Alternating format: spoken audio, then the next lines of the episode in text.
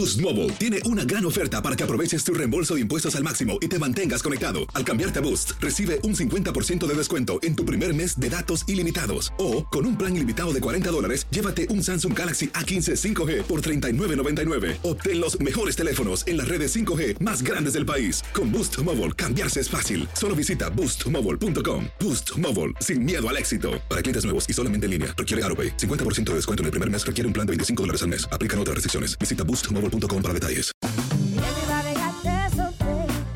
La voz, porque la venta para amigos y familiares de JCPenney está de vuelta. Y esta semana tenemos un cupón de 30% extra para que prepares a tu familia y hogar esta Pascua. Estos son ahorros adicionales por encima de nuestros precios bajos. Además, comparte el cupón con quien tú quieras, porque siempre es mejor cuando ahorramos juntos. JCPenney, tallas y estilos para todos. Oferta válida del 11 al 17 de marzo. Aplican exclusiones. Detalles en la tienda jcp.com. Yo soy una del Olmo y voy a recuperar la vida que me pertenece. Y más que eso. Vivir de amor. Lunes a viernes a las 7 por Univisión. Hola, soy Jorge Ramos y a continuación escucharás el podcast del Noticiero Univisión.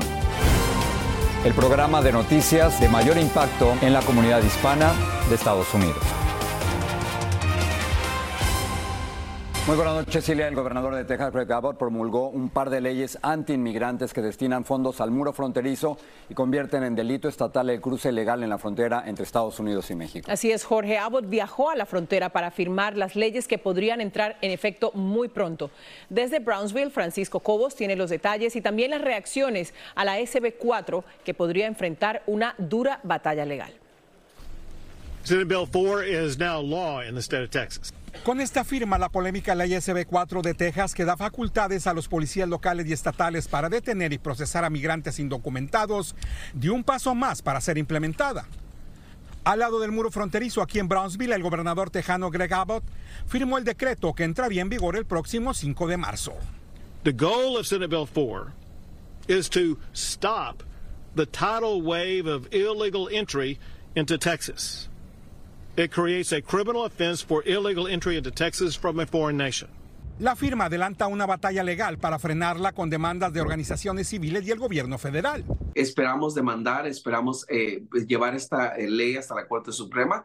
Analistas legales la consideran anticonstitucional porque dicen criminaliza a los migrantes y facilita el racismo al dar facultades a los policías para elegir a quién preguntan y a quién no por su estatus migratorio. ¿Y cómo van a recibir entrenamiento los oficiales del estado de Texas para determinar tú eres una persona indocumentada, tú eres residente, tú eres ciudadano. Nos parecemos iguales todos, ¿verdad? En resumen, la ley faculta a la policía estatal a poder preguntar por el estatus migratorio cuando detienen a un vehículo o una persona.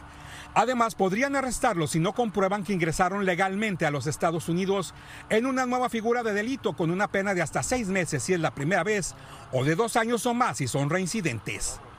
También faculta a los jueces estatales para expulsar a quienes sean procesados por estos delitos al país más cercano por el que ingresaron, que en la mayoría de los casos sería México. Usualmente cuando ocurren estas cosas, otros estados eh, copian este tipo de leyes y tratan de implementar su propia versión. Los defensores de los derechos de los migrantes dijeron que todos deben estar preparados para responder a la policía. Pueden decir, esa pregunta oficial, con todo respeto, no se la puedo contestar, al menos que esté presente un abogado. El gobernador tejano también firmó un agregado a la ley SB4 en la que criminaliza el tráfico de personas desde las leyes estatales y firmó la ley SB3 en la que agrega más recursos por 1.500 millones de dólares para seguir construyendo más millas del muro fronterizo. Es mi reporte en vivo desde la frontera, Ilia. Regreso contigo. Muchas gracias, Francisco. Y seguimos en la frontera. El Servicio de Aduanas y Protección Fronteriza suspendió temporalmente las operaciones en los pasos ferroviarios internacionales de Eagle Pass y también de El Paso en Texas. Esta medida es en respuesta a la llegada de miles de migrantes que se transportan en esos trenes. Marlene Guzmán está en vivo desde Piedras Negras. Marlene, hemos visto ríos de gente tratando de cruzar. ¿Cómo están las cosas a esta hora? Adelante. Ilia, me atrevo a decir que esto es lo más grave que he visto la frontera en mucho tiempo y para una muestra lo que se está viviendo detrás mío. Te quiero mostrar porque esos son los ríos de los que estás hablando, de personas que están esperando, que llevan horas ahí parados para ser procesados por inmigración. Pero lo preocupante aquí es que esto no es lo peor. Nada ni nadie parece ponerle fin a la migración sin precedentes que se vive en la frontera día a día. Llegan grupo tras grupo creando un panorama no antes visto y fuera de control en ciudades como Pass y El Paso. Tenemos mucho miedo. La verdad nosotros probamos con la aplicación del CBP One, pero nunca nos llegó la cita y no teníamos dinero para seguir alimentando a los niños. Así como van llegando después de días caminando por territorio mexicano, se cruzan las aguas sin pensarlo. Una emoción grande. Porque ya todo lo que han venido con nosotros en el camino ya cruzaron. Aún y siendo conscientes de lo crítica que está la situación en la frontera. Que ya tienen días ahí, porque ahí está colapsado. Dicen que como hay demasiados inmigrantes, que la cosa está difícil para los trabajos. Parece interminable la excesiva cantidad de migrantes que esperan por horas a ser procesados por agentes fronterizos. Es una guerra la que venimos ahí, como dicen, luchando porque venimos con muchas adversidades, mucho sufrimiento. Allá atrás se murió mucha gente de frío, niños, se estima que este lunes arriba de 3.000 inmigrantes ingresaron ilegalmente al país solo por Eagle Pass, donde al igual que en El Paso, esta mañana y hasta nuevo aviso, quedaron suspendidas las operaciones comerciales del puente internacional ferroviario. Ante esta medida, Aduanas y Protección Fronteriza compartió lo siguiente tras observar un reciente resurgimiento de organizaciones dedicadas al tráfico ilícito de migrantes a través de México usando trenes de carga. Estamos tomando medidas adicionales para aumentar el personal y hacerle frente a esta preocupante situación, incluso en colaboración con las autoridades mexicanas. Son filas de migrantes que parecen de nunca acabar. Mientras unos van siendo llevados a ser procesados, más y más van arribando hasta este punto en Higo Texas. Mientras tanto, otro grupo masivo viene en camino a bordo de los vagones de trenes mexicanos que si bien los detienen un rato, ellos buscan por dónde seguir avanzando. Como pueden ver, son vagones de trenes cargados y cargados de migrantes. Lo que estamos viviendo aquí todavía no es el final, porque sabemos aún hay más que vienen en camino, aunque tardan días, ellos siguen llegando todos los días hasta este punto para entregarse a la patrulla fronteriza, que por supuesto está abrumando a toda la frontera en los Estados Unidos y aquí principalmente en Texas. Regreso contigo, Jorge, a los estudios. Marlene, muchas gracias. Hace tiempo que yo no veía tantos inmigrantes. Sobre este tema, el expresidente Trump dijo, y estoy citando, que los inmigrantes están envenenando la sangre de los Estados Unidos. Eso es lo que dijo. Y esto ocurre a un mes de las votaciones en las asambleas de Iowa. Pedro Rojas tiene las reacciones de los últimos ataques de Trump a los inmigrantes. El expresidente Trump está en una seria controversia luego de que en actos de campaña elogió a dictadores y al hablar de inmigrantes usó lenguaje de adoctrinamiento para grupos de supremacía blanca. Trump usó además una afirmación del líder ruso Vladimir Putin para criticar al presidente Joe Biden y en New Hampshire dijo, You know, when they let I think the real number is 15, 16 million people into our country. When they do that, we got a lot of work to do. They're poisoning the blood of our country. That's what they've done. Maga Casado de la campaña Biden-Harris dice que son afirmaciones reiteradas. No es la primera vez que lo hace. Vemos a Donald Trump utilizando las palabras de Hitler. Nada más peligroso para nuestra nación. La democracia, de, la, la democracia más fuerte del mundo está en peligro. Analistas republicanos no están de acuerdo con el lenguaje de Trump, pero dudan que reduzca a sus seguidores. Le salió horrible. Pero, pero lo que yo estoy tratando de decir es que hay un gran desencanto con lo que está pasando en la frontera y Trump es uno de los políticos que está tocando ese tema. Una reciente encuesta de CBS en New Hampshire sugiere que la preferencia por Trump se debilita entre votantes republicanos moderados. Mientras él tiene un 44% de respaldo, la ex embajadora ante las Naciones Unidas, Nikki Haley, cuenta con el 29%.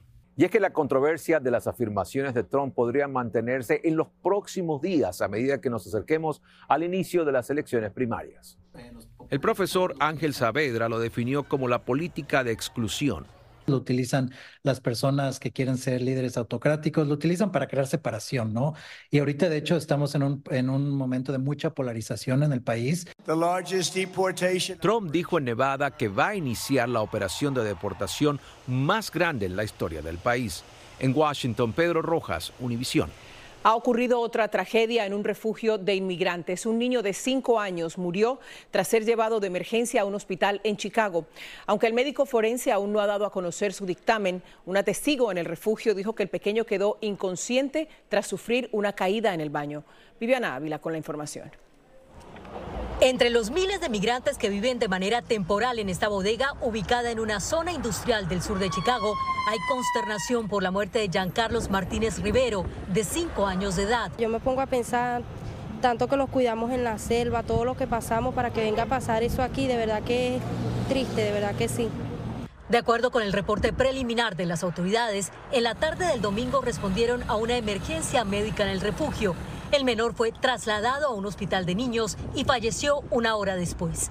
El médico forense del condado Cook no ha dado a conocer la causa oficial de su muerte, mientras algunos migrantes dan su versión de lo ocurrido. Mi hija estaba en el baño y vio cuando la mamá iba entrando a, la ducha y el niño se le cayó. Y ella cuando lo alzó, el niño estaba con babas en, en la boca, empezó a pegar gritos de auxilio y llamaron a la ambulancia. Cuando llegaron los paramédicos, el niño ya estaba morado. Hoy el alcalde de Chicago, Brandon Johnson, lamentó la trágica muerte del menor. Y dijo que están proporcionando apoyo a la familia. Y tras la muerte del pequeño Giancarlos Martínez han surgido quejas de algunos migrantes sobre las condiciones que se viven en este albergue. La ciudad no ha dado acceso a la prensa a este albergue que se habilitó en octubre pasado. Un migrante que pidió no ser identificado nos proporcionó este video. Esta madre de familia señala que niños y adultos están enfermos allí. Tengo un niño que tenía lechina, lo tuve aislado hace 10 días, ya me lo dieron de alta. Y ahorita tengo enferma a la niña y a mi esposo también que tiene fiebre. Y ante la tragedia, esta activista dice que la comunidad migrante necesita más información. Hay cosas que esta gente debiera saber, que el 911, donde buscar un hospital, es gratis aquí. En Chicago, Viviana Ávila, Univision. En otras noticias, el secretario de Defensa de los Estados Unidos, Lloyd Austin, dijo que los israelíes y palestinos deberían crear un futuro mejor. Su declaración la hizo durante una visita diplomática a Tel Aviv. También reiteró su apoyo militar a Israel en medio de la guerra con Hamas y su preocupación por el creciente número de civiles palestinos que han muerto. Yo soy una del Olmo y voy a recuperar la vida que me pertenece y más que eso. Vivir de amor, lunes a viernes a las 7 por Univisión. Estás escuchando el podcast del noticiero Univisión.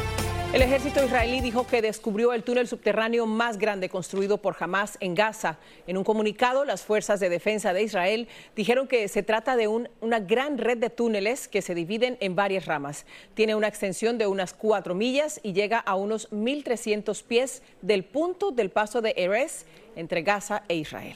Los últimos ataques de rebeldes hutíes en contra de barcos en el Mar Rojo podrían hacer que usted pague más por la gasolina. Ante la inseguridad, la empresa British Petroleum anunció la suspensión de sus envíos de petróleo por esa vía y según analistas, eso aumentará los precios de petróleo y de los combustibles. El público acudió hoy a rendirle tributo a Sandra Day O'Connor, quien fue la primera mujer en llegar a ser magistrada de la Corte Suprema de Justicia.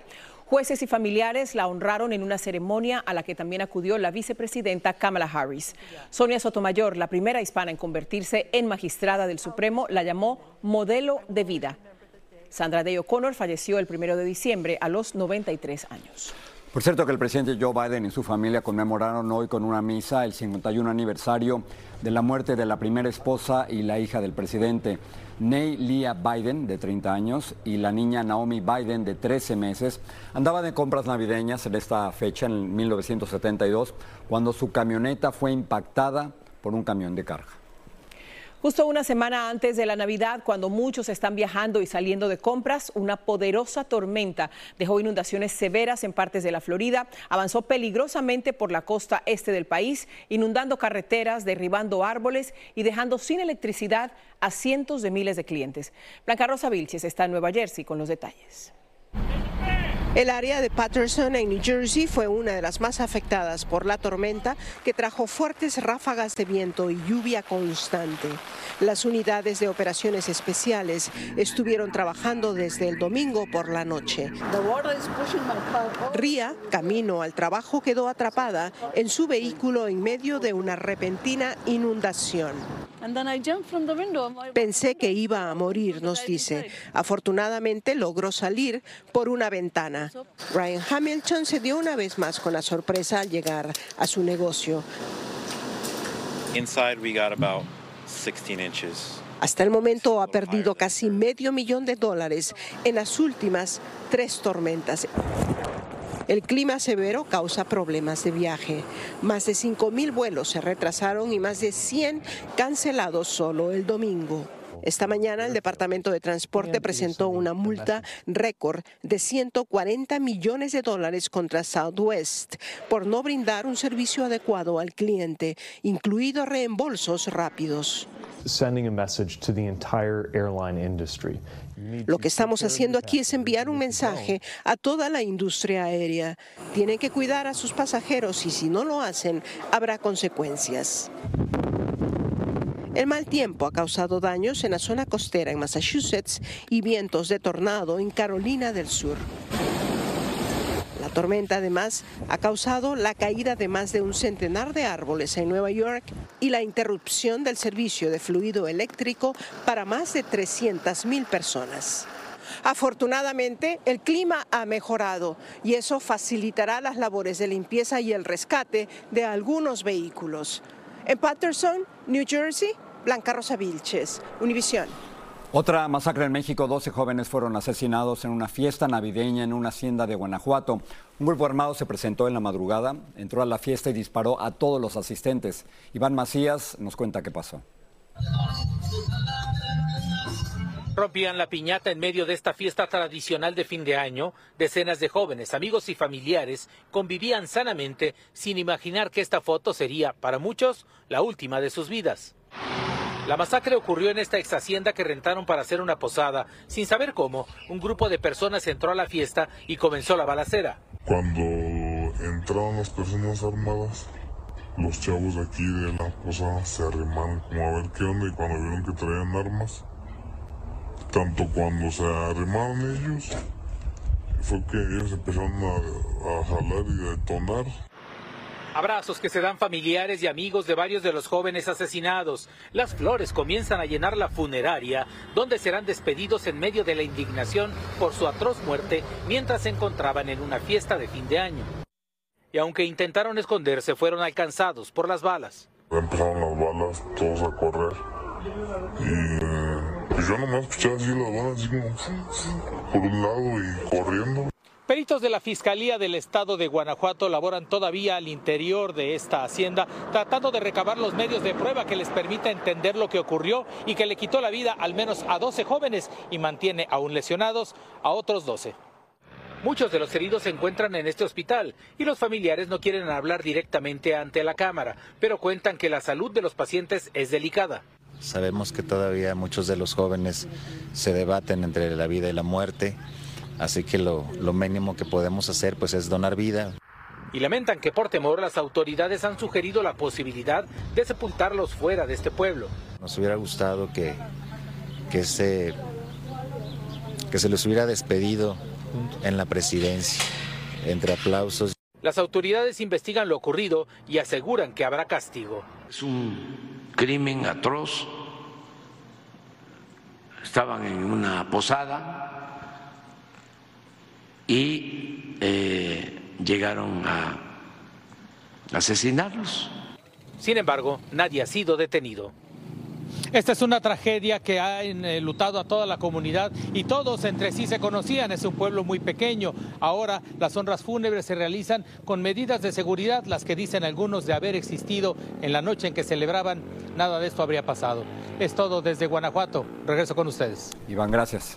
Terrible, estaban celebrando. Durísimo, increíble. Sí. Buenas noticias para los viajeros. A partir de hoy el tiempo de trámite para solicitar el pasaporte estadounidense regresa a la normalidad, igual que antes de la pandemia. Obtenerlo o renovarlo cuesta 130 dólares y podrá recibirlo en unas seis u ocho semanas, pero si paga 60 dólares más, tardará entre dos y tres semanas. Hoy en día hay más de 160 millones de pasaportes estadounidenses válidos en circulación. Esto es casi el doble que en el 2007. Por fin, ¿no? Para toda la gente que está Claro, viajando. claro que sí. Bueno, en un importante cambio, eh, Jorge, de la doctrina católica, el Papa Francisco autorizó que los sacerdotes puedan bendecir a parejas del mismo sexo. Exacto, pero como nos dice Luis Mejid, esto no significa que la Iglesia apruebe esas uniones de una manera oficial. Cambiando la tradicional posición de la Iglesia hacia la comunidad homosexual, en una histórica decisión, el Papa Francisco ha permitido oficialmente la bendición de parejas del mismo sexo. La intención del Papa es que todos tengan un lugar en la iglesia, incluso cuando hay estas cuestiones o estas situaciones concretas que de suyo no son las que la tradición, digamos, ah, observa. Más que un cambio de política, la decisión puede verse como un cambio de actitud. El director de la Oficina de Doctrina del Vaticano aclara que la medida no altera las enseñanzas de la Iglesia con respecto al matrimonio y agrega que en ese contexto se puede entender la posibilidad de bendecir a las parejas en situaciones irregulares y a las parejas del mismo sexo. Creo que el Papa ha- se ha abierto más y está siendo un poco más consciente. Michael Scorsia lleva un año de casado. Para él, la iglesia se está adaptando lentamente a los tiempos. Como gay y como católico también estoy claro de que nosotros hasta cierto punto nos sentimos satisfechos con la evolución y con los cambios y con el pensamiento del Papa. Durante años, el Papa Francisco ha apoyado la idea de que las parejas del mismo sexo sean reconocidas por la sociedad y ha tratado de alejarse del duro tratamiento que la Iglesia Católica tenía hacia los homosexuales. El cambio, sin duda, va a ser resistido por los sectores más conservadores de la Iglesia, pero para muchos feligreses no hay ningún problema. Somos hermanos todos, ¿verdad? Y somos humanos. Y cada quien con su preferencia, siento yo, pues. El Vaticano dejó claro que las bendiciones no pueden interferir con las misas, ni con la liturgia, ni realizarse al mismo tiempo que las uniones civiles. Nada que las pueda hacer confundir con una boda. En San Francisco, Luis Mejid, Univisión. Y para terminar, si es que hay billetes aquí, es que vamos a hablar de lotería. Lo que pasa es que a nadie le caerían, yo creo, mal unos 543 millones de dólares. Ese es el monto al que asciende el premio mayor del Powerball, y la que se juega esta noche. Y es que desde hace más de dos meses nadie, nadie se ha ganado ese sorteo y el monto pues se ha venido acumulando. Pero ganarlo no es tan fácil como parece. las posibilidades son de una en 292 millones, pero no estaría nada mal que llegue Santa Claus y la lotería al mismo tiempo, ¿no? Pero hay que jugarlo, hay, que, jugar, comprarlo. hay que jugar. Buenas noches. Gracias, hasta mañana. Así termina el episodio de hoy del podcast del Noticiero Univisión. Como siempre, gracias por escucharnos.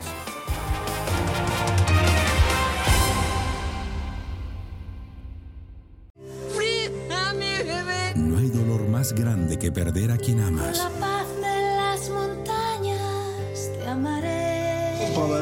llevado a la niña. Arriesgando en lo prohibido. O vivir engañado. Yo soy una del Olmo y voy a recuperar la vida que me pertenece. De mis años. Y más que eso, ¿Tú qué harías? morir de envidia o vivir de amor. Vivir de amor. Lunes a viernes a las 7 por Univisión.